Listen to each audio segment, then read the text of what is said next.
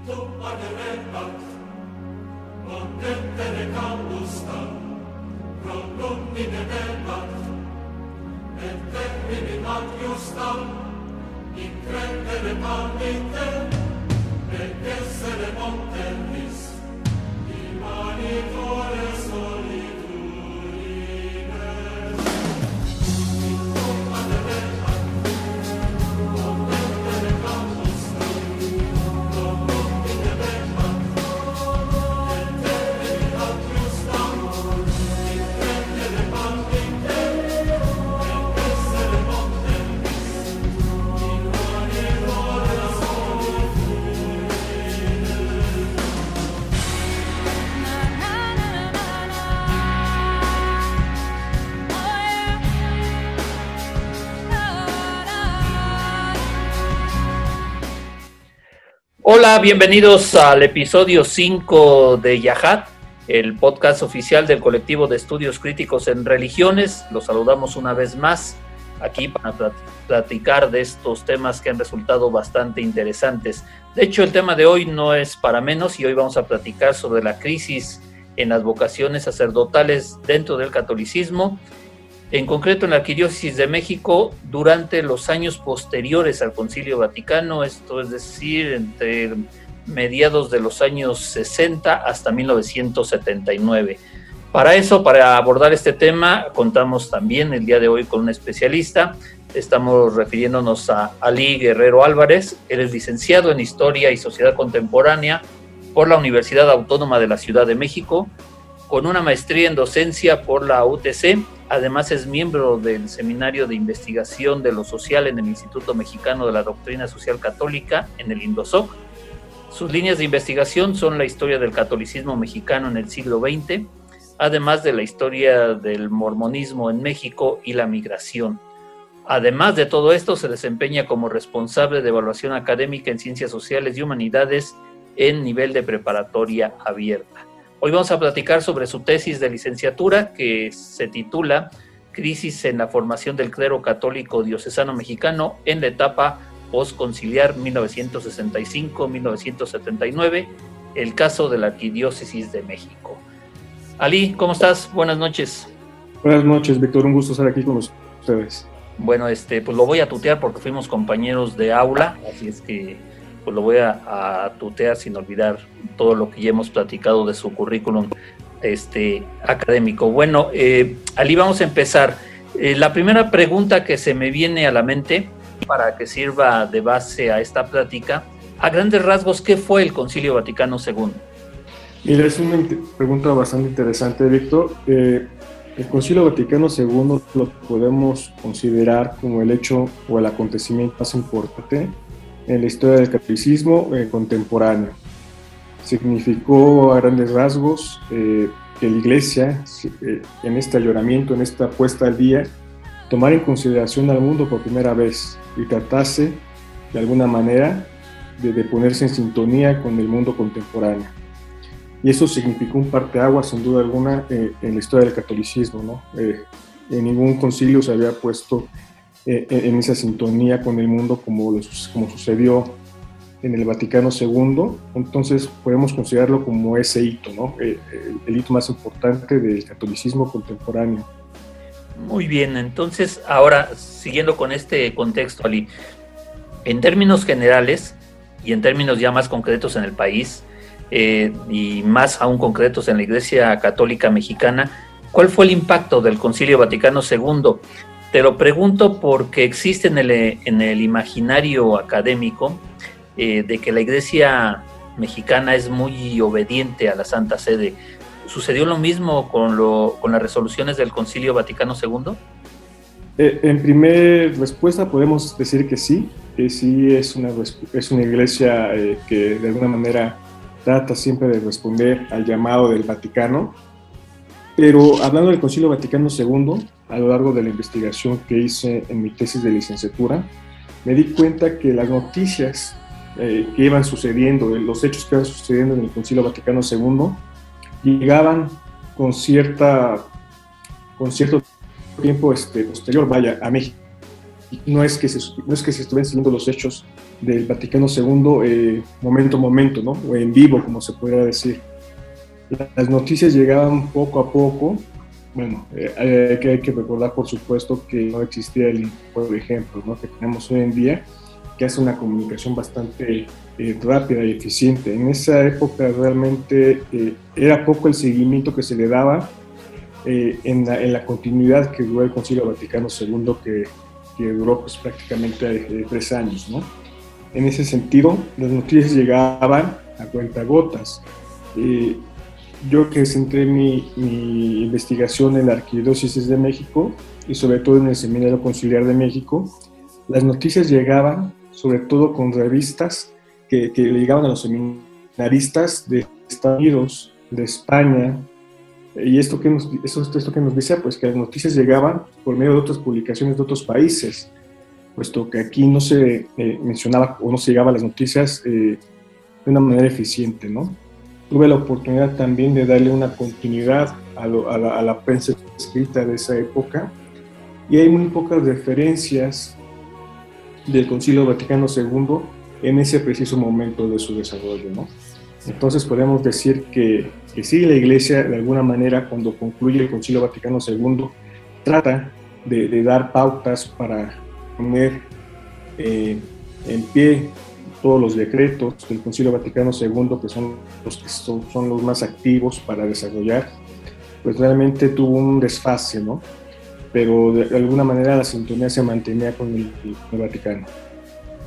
O sea, eh, el problema fue de, de, desfase lo que llegaba a la información, pero una vez que llegó a nuestro país, eh, la jerarquía y la Iglesia Católica en general obedeció, siguió las resoluciones. Eh, sí, sí, sobre todo en el, en el, decreto que yo centro mi, investigación. Al final el Concilio Vaticano II es, habla de diversas temáticas realmente, no son pocas las temáticas que se tratan en el concilio, en el que yo me siento particularmente, que tiene que ver con el decreto Totius sobre la formación sacerdotal, podemos decir que tardaba un año en que se reunían obispos y arzobispos de México para decir, bueno, ya tenemos este decreto sobre la formación sacerdotal, vamos a ponerlo en práctica. En, este decreto en concreto, en el que centré mi investigación, sí hay referencias que encontré en el archivo del arzobispo de México, que la reunión, que las primeras reuniones para acatar lo que venía en el decreto de Octatan Totius sucedió en el 67 el decreto Octatan Totius eh, se publica en 1966 y sí tarda un año eh, en que la jerarquía católica pues, pusiera manos a la obra. Cabe mencionar que eh, el arzobispo Darío Miranda, arzobispo de, de, la Arquidiócesis de México, hizo, hizo, intentos previos a esta reunión para poner en pie el decreto. ¿Por qué? Porque es importante también señalar que Darío Miranda tenía, tuvo una participación bastante importante en el Concilio Vaticano II en poner como tema de discusión la escasez de sacerdotes. No fue el único, eh, Méndez Arceo también lo hizo, entonces ellos ya tenían de alguna manera esa inquietud de, de este decreto que, que viera la luz. Sí, eh, de hecho vamos a hablar más adelante precisamente de este importante documento que sí es la parte medular o una de las partes medulares de tu trabajo de investigación. También ya se mención, menciona al arzobispo de México y de hecho en, en, cuanto a él o en relación a él, mejor dicho, va la siguiente pregunta. Eh, siguiendo con esta contextualización y antes de entrar a este tema central, tú nos marcas en tu investigación de licenciatura el espacio temporal de 1965 a 1979 y el límite espacial Arquidiócesis de México. En esos años el arzobispo primado de México era en efecto Miguel Darío Miranda y Gómez. Él llegó en el 56 y murió en el 77. ¿Qué nos puedes decir acerca de su personalidad y lo que fue la administración en general de Miguel Darío Miranda al frente de la Arquidiócesis de México? Eh, eh, fue interesante el poder investigar a, a Darío Miranda, porque realmente me pareció una persona que que estaba eh, en sintonía con esta problemática que, que, menciono, ¿no? sobre la escasez de sacerdotes. Él antes de ser arzobispo de, de la Arquidiócesis de México, era obispo de Tulancingo y desde ahí encontré, por ejemplo, varias cartas referidas a él en, el archivo del arzobispado, en donde eh, ya tenía esa inquietud y él hablaba con diferentes grupos laicales sobre cómo podría de alguna manera eh, reponer ¿no? esta escasez de sacerdotes que se vivía en, México, sobre todo en la parte de, la arquidiócesis de México, ¿no? que, que, hay que decirlo que para esa época pues era la arquidiócesis más grande del mundo, lo que representaba una población eh, muy grande que necesitaba por supuesto de sacerdotes. Entonces la inquietud de Darío Miranda ya viene de hecho desde antes de que él fuera arzobispo de México. Y también hay que decirlo, eh, él tenía un acercamiento muy importante con el Seminario Conciliar de México. Entonces eh, él participó mucho en, la parte docente del Seminario Conciliar de México y eso también, de alguna manera lo acercó también a la dinámica de, la formación sacerdotal. Entonces puedo decir eh, a ciencia cierta que, que sí hay una, eh, un interés, una inquietud por esta problemática a, a, nivel nacional de la escasez de sacerdotes. insisto, levanta la voz en el Concilio Vaticano II y pone el tema de discusión. Y a partir de esa discusión con otros arzobispos y con otros padres conciliares del Vaticano II, pues sale a la luz el decreto Tratantopius. Entonces podríamos decir que Darío Miranda de alguna manera participa activamente eh, en este, en este tema. Ok, ahora, eh, ¿cómo, ¿cómo, estaba la, la, la, crisis sacerdotal en esos años? ¿Cómo, cómo eh, estaba o cómo se manifestaba, o mejor dicho, cómo la observas tú en esos años 60? Bueno, hablar de crisis es, es, algo muy generalizado realmente, ¿no? Pero para de una manera, para irlo centrando, para que lo podamos entender de alguna manera, al hablar de crisis, podemos hablar de una crisis en las vocaciones sacerdotales. Es decir, esta, esta idea de, las vocaciones, de, de, hacer el llamado, sobre todo y por supuesto que a la juventud mexicana, para aquellos jóvenes que tengan inquietud, que, tenían, que, tengan el interés de convertirse al sacerdocio, pues bueno, las vocaciones son los que atraen a estos jóvenes, realmente al seminario menor y después al seminario mayor. Estas vocaciones, este encontrar a estos jóvenes con ideas de convertirse al sacerdocio, pues iba en disminución, sin duda alguna. La escasez de sacerdotes era constante y evidente, eh, incluso desde antes del Concilio Vaticano II. Eh, rescatando una, eh, una parte de la biografía de Darío Miranda, por ejemplo, él mencionaba que precisamente cuando él se decide convertirse en sacerdote es precisamente porque escuchó al sacerdote de su iglesia de niño que decía, hacen falta sacerdotes a la vida religiosa en México. Eso le quedó impacta, lo impactó de alguna manera, que en un futuro sirvió de aliciente para que convertirse en sacerdote.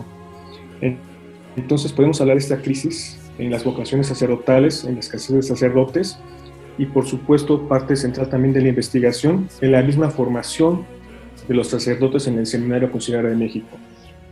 Yo detallo en la investigación también fruto de la investigación en el archivo del arzobispado, pues las diferentes faltas eh, disciplinares que cometían muchos de los seminaristas en esa época, ¿no? Y no son menores, ¿no? Hay muchos señalamientos sobre esta crisis de disciplina, crisis en cuestiones de fe, crisis también en cuestiones intelectuales, incluso mencionaban algunos padres del seminario conciliar. Entonces, hablar de crisis es hablar de todo esto, ¿no? Insisto, falta de vocaciones sacerdotales, falta de escasez de sacerdotes o escasez de sacerdotes como tal en la, arquidiócesis de México una mala formación dentro de los seminarios conciliares. A eso es a lo que me refiero como crisis eh, en esta época. Ok, lo de la formación lo vamos a, a, tomar más adelante. Eh, voy a regresar a eso. Ahora voy, quiero regresar también a, un documento del cual tú ya hablabas, no sé si, si lo pronuncie bien, el Tatam Totius. Eh, ¿Nos podrías decir cuál era en realidad su objetivo y cuál, era su, y cuál fue su trascendencia histórica? En grandes rasgos, por supuesto. Sí, me parece un decreto bastante interesante. Si bien ya hemos mencionado que el Concilio Vaticano II de alguna manera es esta puesta al día de la Iglesia con el mundo contemporáneo, los mismos padres conciliares reconocen que es en la figura del sacerdote eh, donde se van a hacer estos cambios importantes del Concilio Vaticano II. Reconocen que el Concilio Vaticano II va a tener un principio y un fin, y que a partir de que concluya este hecho histórico que fue el Vaticano II, serán los sacerdotes los que de alguna manera tendrán que llevar a cabo eh, las reformas al Concilio Vaticano II.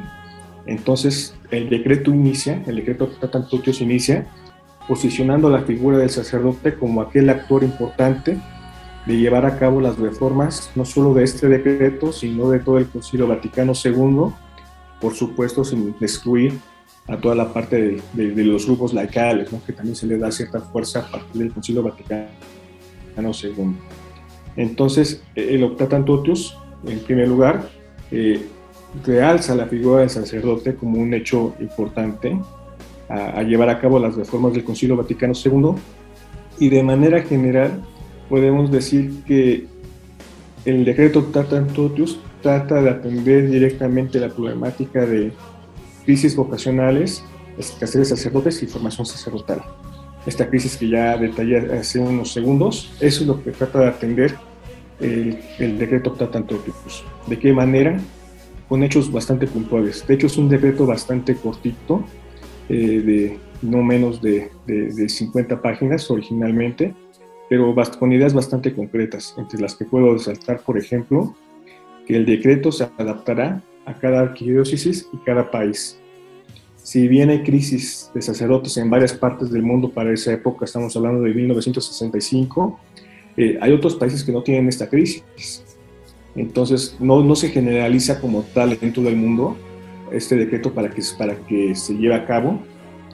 De hecho, cuando se habla de crisis de sacerdotes en México y sobre todo de la escasez de sacerdotes, eh, hay varias iniciativas que traen sacerdotes de otros lados del mundo, concretamente de Estados Unidos, de Canadá, de Bélgica, de España, que realmente todavía tenían una cantidad suficiente de seminaristas y sacerdotes con la disponibilidad incluso de mandar a América Latina. Entonces, el decreto nos dice, eh, este, este decreto se adaptará a cada país y a cada diócesis acorde a sus circunstancias. Por supuesto que atañe directamente a la diócesis de México porque sí estaba precisamente hundida en esta crisis que ya hemos mencionado. También rescato de este decreto que, bueno, que la responsabilidad de vocaciones sacerdotales recae en la figura del sacerdote, pero también el de, la, el de la familia. Eso es muy importante que este decreto mencione a la familia si bien es cierto que todavía hay un importante auge de vocaciones de sacerdotes antes de la, en la primera mitad del siglo XX en México, y sobre todo en la Arquidiócesis de México, esto respondía sobre todo porque la familia era un, importante actor para precisamente eh, apoyar a los seminarios conciliares. Era tradición en México, sobre todo en las comunidades rurales, que uno de los hijos de las familias, sobre todo el mayor, pues buscara esa esa oportunidad de convertirse en sacerdote. Es una, práctica bastante común, sobre todo en la primera mitad del siglo XX mexicano, en zonas rurales. Entonces, este decreto dice, la familia debe ser un importante impulsor de, este decreto, ¿no? Apóyenos con sus hijos, este, familias cristianas, a, a, que uno de sus hijos se convierta en sacerdotes, ¿no? ¿Cómo?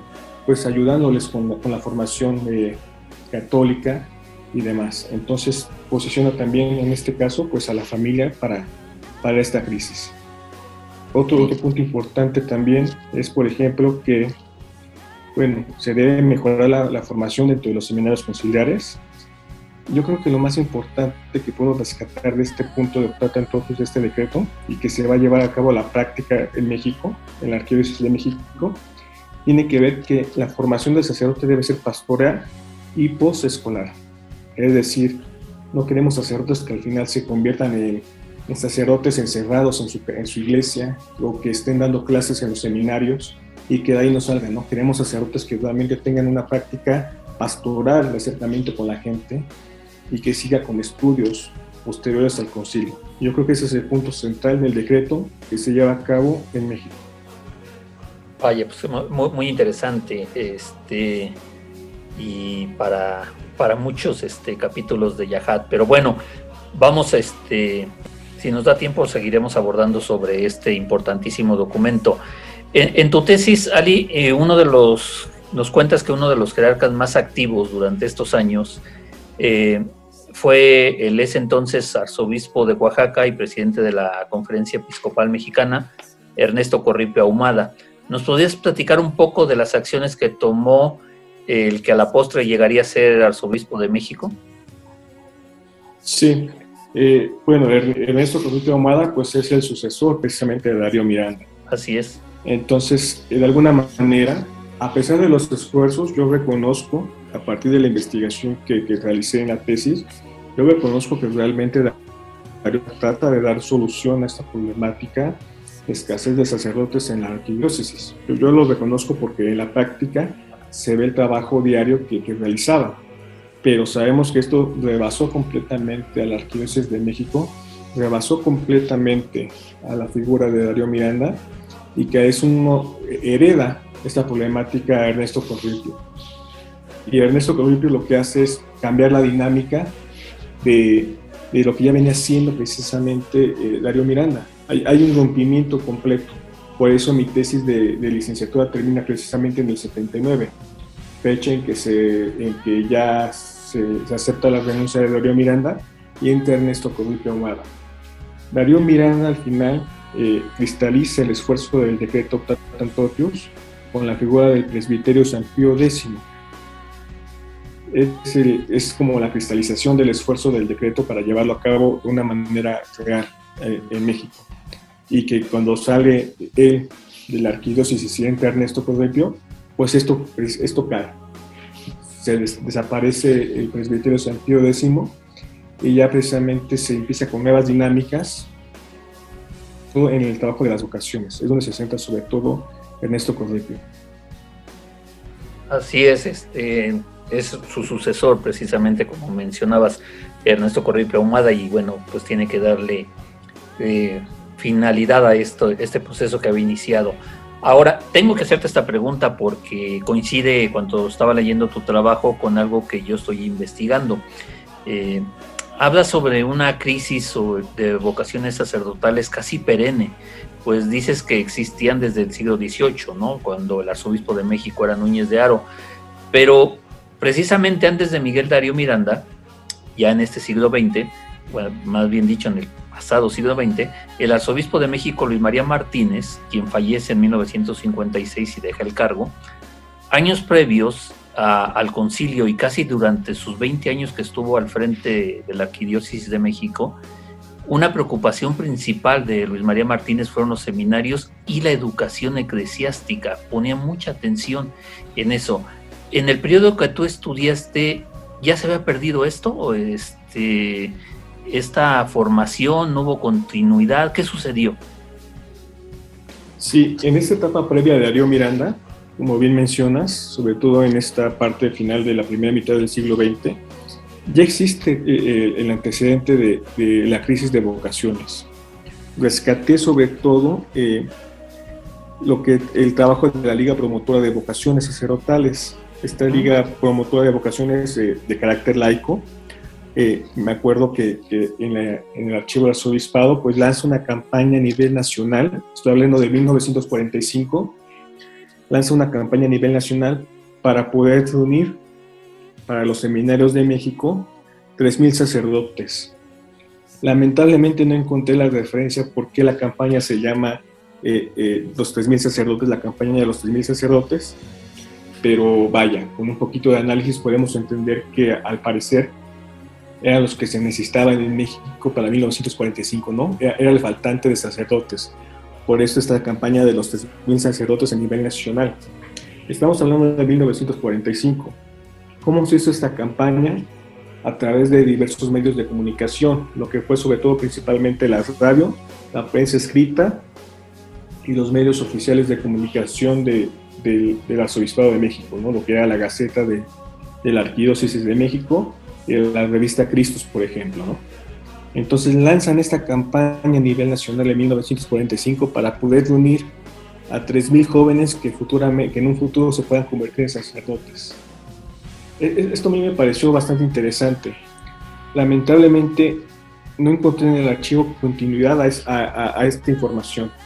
No, no, ya no supe, ya no pude encontrar información respecto a qué pasó, se logró o no se logró evidentemente como historiadores nosotros ya sabemos el futuro, ¿no? Sabemos qué, qué, qué es lo que pasó y sabemos que la crisis de vocaciones continuó. Entonces, este, pero sí nos queda esa, esa noción. Incluso también puede, puede mencionar también en esa época que, que bueno, eh, en el CELAM, por ejemplo, de, del Río de Janeiro del 55, ya se trataba incluso el tema de poder traer seminaristas, seminaristas extranjeros a los seminarios conciliares de América Latina. Eso es bastante interesante porque en la CELAM, de alguna manera, aunque no fue el tema primordial del Río de Janeiro del 55, se habla nuevamente de esto, falta de vocaciones sacerdotales y la solución práctica que, que, se menciona y que se trata de llegar a un común acuerdo es, bueno, vamos a traer seminaristas de otros países a nuestros seminarios conciliares. Y eso es importante porque decir seminaristas y no ya este, sacerdotes ordenados. Ellos traer seminaristas para que se pudieran impregnar de la cultura latinoamericana, tuvieran más contacto con el país de, de América, los países de América Latina y tuvieran un acercamiento más directo entonces sí con las poblaciones. Entonces me parece a mí interesante de alguna manera es esta referencia, pero tampoco me, me logré encontrar en el archivo qué pasó con esa continuidad, ¿no? Y es lamentable porque hay, muchas, hay muchos eh, eventos antes y en la etapa antes y, posterior de Darío Miranda y sobre en la época de Darío Miranda que hay varios intentos de, vocaciones sacerdotales de, atraer a los jóvenes pero que realmente eh, no hay respuesta de qué es lo que sucede. Hay muchos conflictos, por ejemplo. Hablar de vocaciones sacerdotales, hablamos de muchas organizaciones laicales y, sobre todo el eh, clero, tratando de atraer a los jóvenes.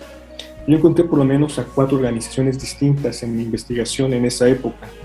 Lo que fue el Centro de Vocaciones de la Arquidiócesis de México, lo que fue la obra diocesana de las vocaciones sacerdotales, el Secretariado de Vocaciones y la Liga Promotora de Vocaciones.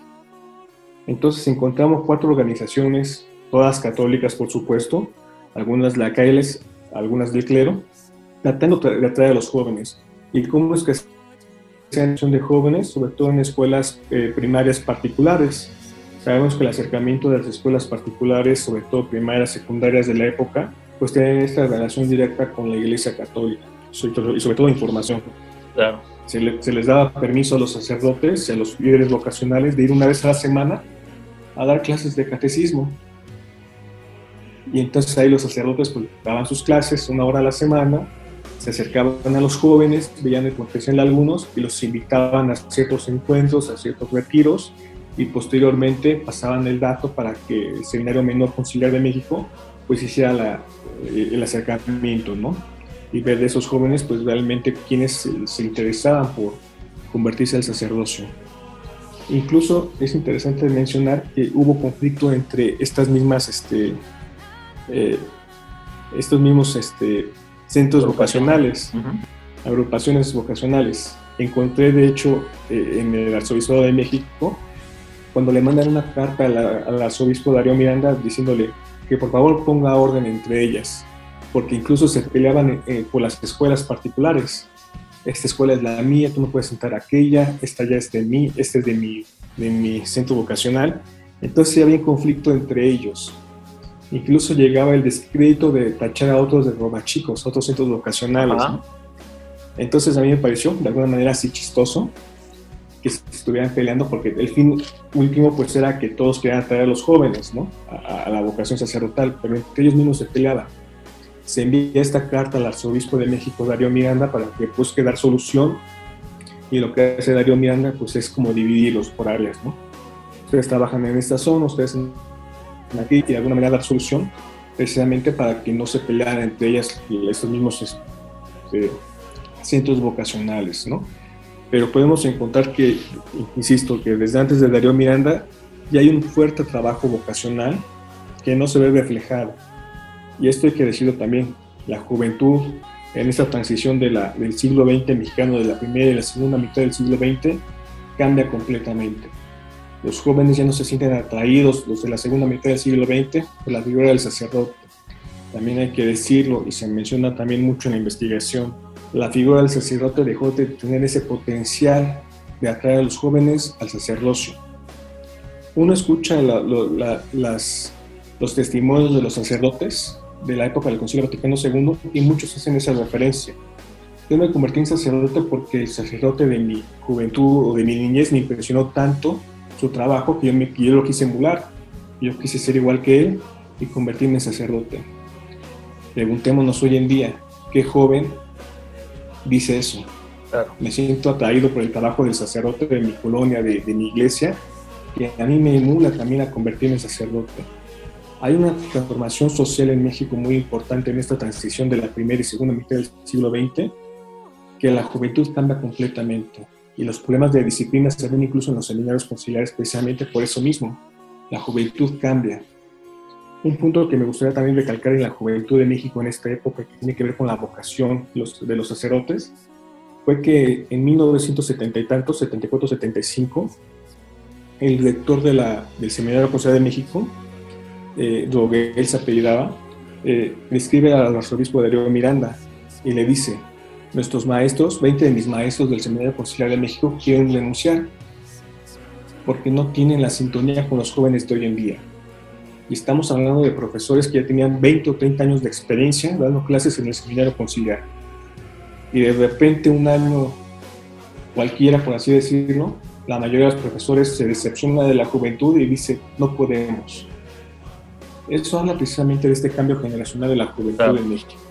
Es, precisamente a, eso iba, Ali, porque me llama mucho la atención, eh, en tu trabajo hay un informe sobre un sínodo mundial de obispos, en donde se refiere a la crisis sacerdotal en México, precisamente en, en 1971, no estás hablando un poquito más adelante, 74, 75, pero eh, en 1971, es decir, hace 50 años, el informe dice que hay factores negativos en lo social y en lo familiar.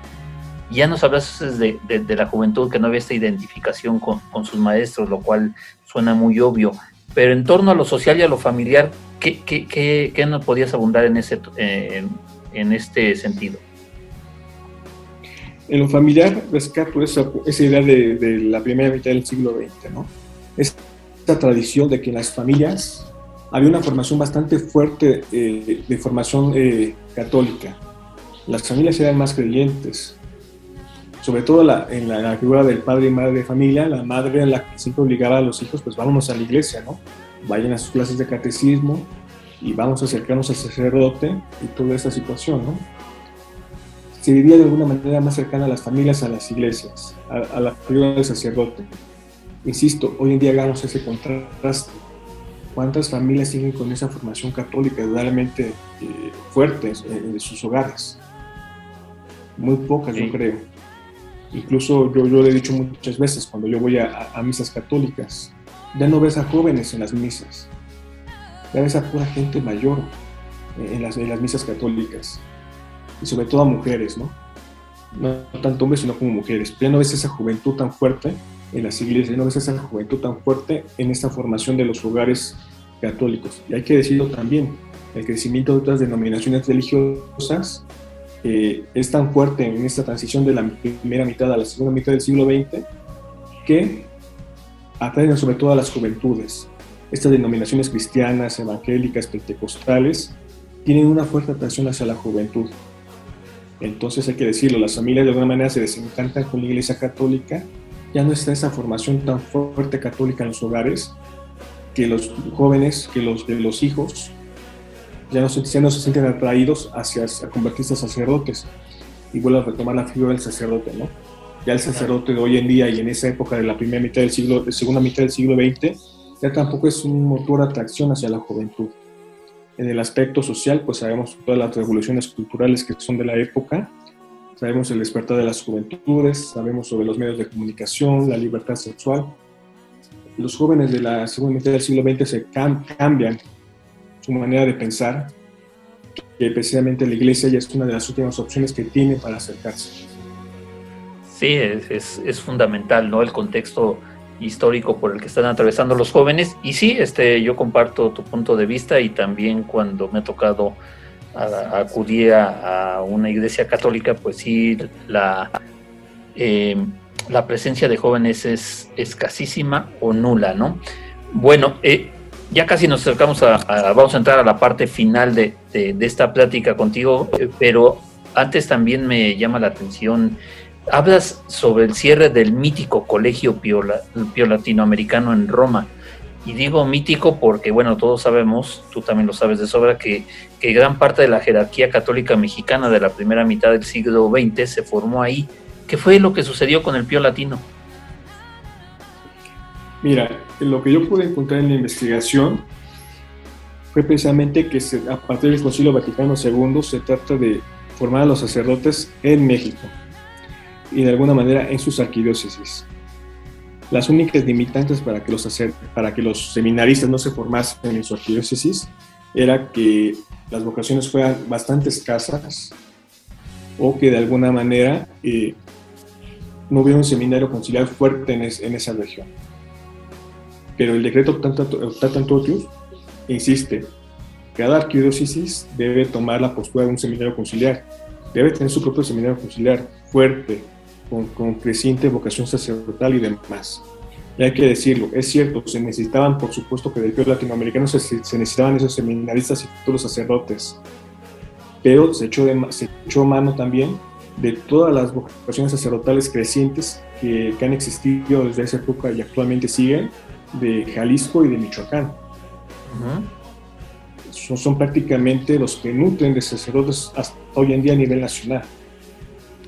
Eh, que no nos sorprenda, ni en, la, ni en, la, segunda mitad del siglo XX ni en la actualidad, que muchos de los sacerdotes sean de esas regiones, de Michoacán, de Jalisco y de, y de todos sus municipios, precisamente porque son eh, estos centros vocacionales muy fuertes que logran sustentar y de alguna manera alimentar de, de sacerdotes a todo el país. Entonces se echa mano precisamente de estas dos regiones del país para poder nutrir sacerdotes a nivel nacional. Y México, la Ciudad de México, no fue la excepción. Sí, de hecho también hubo un, un, periodo donde, en los años 20 y 30, donde el seminario de Montezuma allá en, en Estados Unidos sirvió como este semillero de estos sacerdotes en México. Bueno, eh, este, pues muy interesante, a mí me, llamó mucho la atención cuando estaba leyéndote lo del Pío Latino. Pero bueno, vamos a la, parte final de, la plática y vamos con preguntas más concretas y más rápidas. Este, tomando casos concretos, Ali, eh, ¿qué papel jugaron los colegios privados como semilleros precisamente para captar a futuros sacerdotes? ¿Sí lo hicieron o, fue una mala lectura de mi parte? Eh, fue muy importante el papel de las escuelas particulares para precisamente nutrir, sobre todo, eh, recordemos que para que una persona se, se, convierta en sacerdote, pues la edad idónea es entre los 12 a 15 años, eso no ha cambiado. Es la edad en la que los jovencitos entran al seminario menor, tienen formación, por supuesto, eh, escolar, pero también por supuesto eclesial, ¿no? Entonces es la edad idónea para que ellos puedan entrar al seminario menor e iniciar este proceso de formación sacerdotal. Y posteriormente, en la edad de los 18 años, entrar al seminario mayor. Pero también recordemos que las escuelas particulares van en disminución también en la segunda mitad del siglo XX. Entonces lo que de alguna manera significó como este sustento de las vocaciones de alguna manera en la primera mitad del siglo XX en la segunda mitad del siglo XX empieza a escasear. ¿Por qué? Porque crecen las escuelas públicas. ¿Por qué? Porque este, este cambio generacional de los jóvenes y ya no es suficiente las pocas escuelas particulares de corte religioso para sustentar y alimentar al seminario menor conciliar. Muy bien. Ahora, la, búsqueda de nuevos integrantes para los seminarios, en concreto el de México, el Seminario Mayor de, de México, y durante los años que estudiaste, ¿era responsabilidad del arzobispo, del clero diocesano o de los seglares? Del arzobispo. El Seminario Conciliar de México, del arzobispo. Y... Él era el que tenía que hacer el esfuerzo por, por, traer a, nuevos seminaristas. Sí. Y bueno, eh, hay una crítica bastante fuerte a la figura del sacerdote que también hace Darío Miranda, hay que decirlo Darío Miranda, en su, en, su mandato como arzobispo de México, hay muchas cartas y muchas circulares que manda a sus, a sus sacerdotes de la arquidiócesis de México diciéndoles, sacerdotes, padres, hermanos, no están haciendo una vocación con los, con los jóvenes hoy en día. No están atrayendo a los jóvenes, no hablan de vocaciones, no, alimentan las vocaciones, no alientan las vocaciones. Incluso se atreve a decir Darío Miranda, pareciera que los, que los grupos de laicos están haciendo un mayor esfuerzo para traer las vocaciones a los jóvenes que los propios padres o sacerdotes.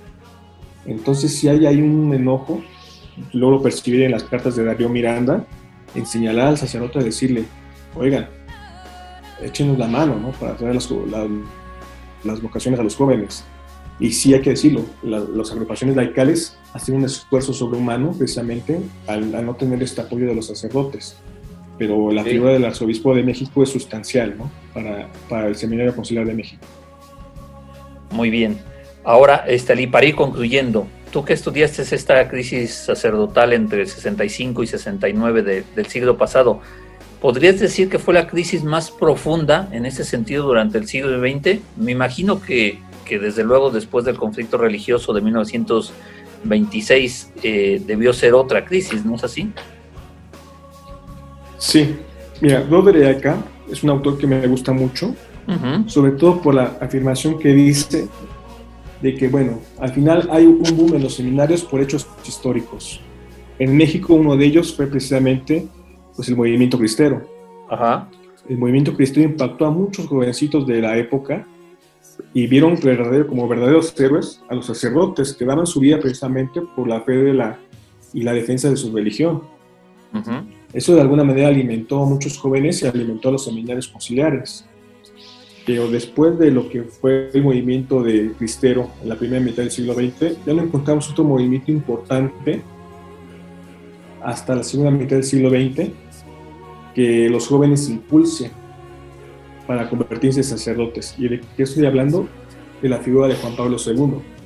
Esta, figura, esta figura carismática de Juan Pablo II con sus visitas a México eh, representaban un impacto muy importante en los jóvenes lo del Seminario Conciliar de México repuntó el número de, seminaristas precisamente con la figura de Juan Pablo II en sus visitas.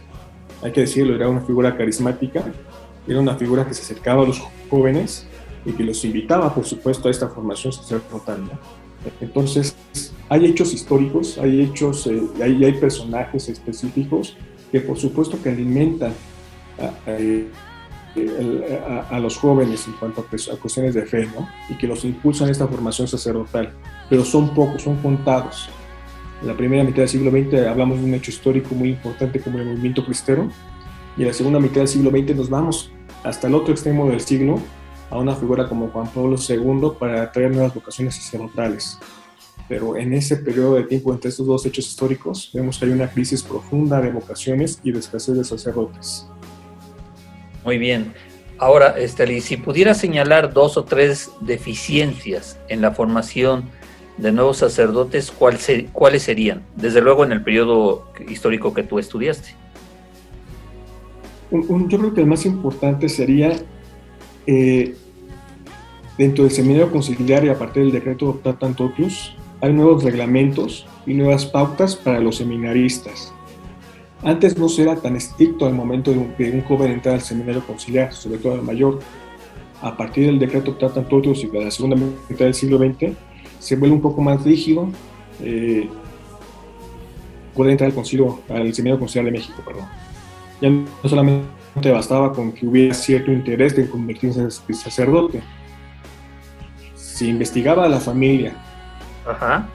Una familia de principios, valores católicos, y que la familia pudiera sustentar toda la parte económica del, hijo en su formación sacerdotal. Además, se necesitaba que tuviera el aval de un sacerdote, este jovencito o este joven. Ya no solamente el joven llegar con su familia y decir, quiero ser sacerdote.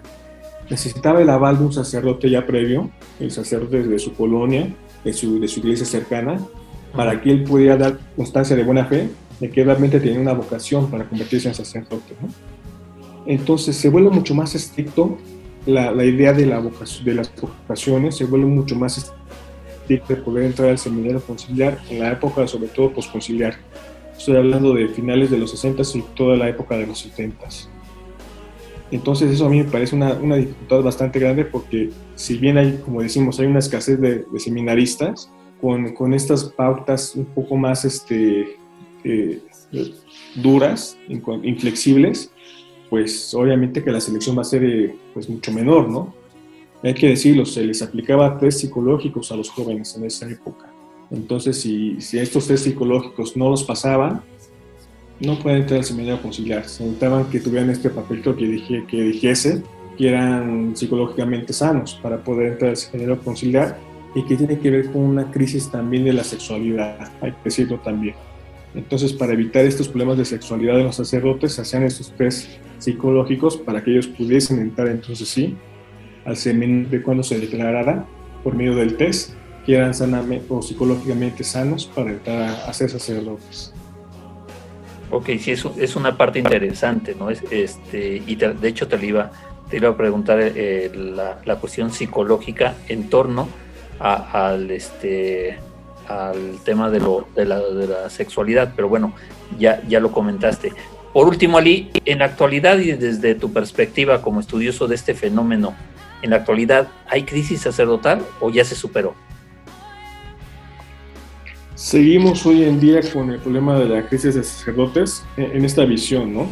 Como tal. Eh, hay que echar un vistazo. Antes de la primera mitad del, siglo XX, en la Arquidiócesis de México había ordenaciones hasta de 30, 50 seminaristas para convertirse en sacerdotes. En la época del, posterior al Concilio Vaticano II encontramos ordenaciones hasta de solamente de dos seminaristas. Entonces, ¿cómo explicamos que de 50 seminaristas graduados al año para convertirse en sacerdotes pasamos a dos? El año pasado, yo recuerdo, yo sigo la página del Seminario Conciliar de México y no pasaba de 10 los graduados Entonces, este, vemos que sigue la problemática y vemos que sigue creciendo la Ciudad de México. Mientras más grande sea la población de México, más es la demanda de sacerdotes, a pesar de que por supuesto ha crecido la, diversidad religiosa y ya no todos los mexicanos son católicos, aún hay una demanda muy grande de sacerdotes hoy en día. ¿no? Hoy en día podemos ver también que el sacerdote pues tiene que estar en dos, tres iglesias a la vez, en dos, tres parroquias a la vez, porque pues si, está, si solamente se queda en una, pues o la otra iglesia o la otra capilla se queda sin sacerdote, ¿no?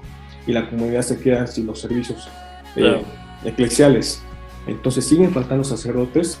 Insisto, tampoco no es, es común ver sacerdotes extranjeros, de hecho hoy en día, en la arquidiócesis de México, y ver este, sobre todo también sacerdotes de otros, de, otros, de otros estados de la República, insisto, de, sobre todo de Morelia y de Guadalajara, ¿no? que, están aquí en la Ciudad de México precisamente en esta demanda. Vemos, por ejemplo, sacerdotes hoy en día que ya, que ya sobrepasan edad. Son ya eh, sacerdotes de, 70, 75 años que siguen en servicio activo del sacerdocio precisamente porque no hay más, ¿no? Entonces no les pueden dar la jubilación porque, pues, ¿quién se queda en su lugar, no? Es común ver estos sacerdotes a mí ya eh, de una edad avanzada, siguiendo, con fe por supuesto, pero siguiendo en esta, en esta figura del sacerdocio. Y esto es reflejo de que sigue la problemática de la escasez de sacerdotes en la arquidiócesis de México, ¿no? Una de las arquidiócesis eh, más grandes del mundo hoy en día también. Sí, que en su tiempo fue la, la, más grande del mundo, en efecto, porque tenía hasta Manila en Filipinas, era parte de la arquidiócesis de México, y precisamente justo a la mitad del siglo XX fue dividida, sufrió una de las tantas divisiones cuando se fue la diócesis de Toluca. Pero sí, la arquidiócesis de México sigue siendo eh, una de las más grandes. Pues este, Ali nos da este, mucho pesar tener que despedir eh, el episodio 5 de Yahat, pero hemos llegado a la parte final. Seguramente te invitaremos en otra ocasión para seguir hablando de este tema y de otros más que también manejas a la perfección por el momento. Eh, pues agradecemos mucho a Ali Guerrero Álvarez, él es licenciado en Historia y Sociedad Contemporánea por la UASM y también es maestro en docencia. Ali, muchas gracias. Les agradezco la oportunidad de compartir estos temas con ustedes. Muchas gracias. Bien, pues nos escuchamos en otro episodio más de Yahat. Mi nombre es Víctor Miguel Villanueva Hernández. Gracias. Hasta el próximo episodio.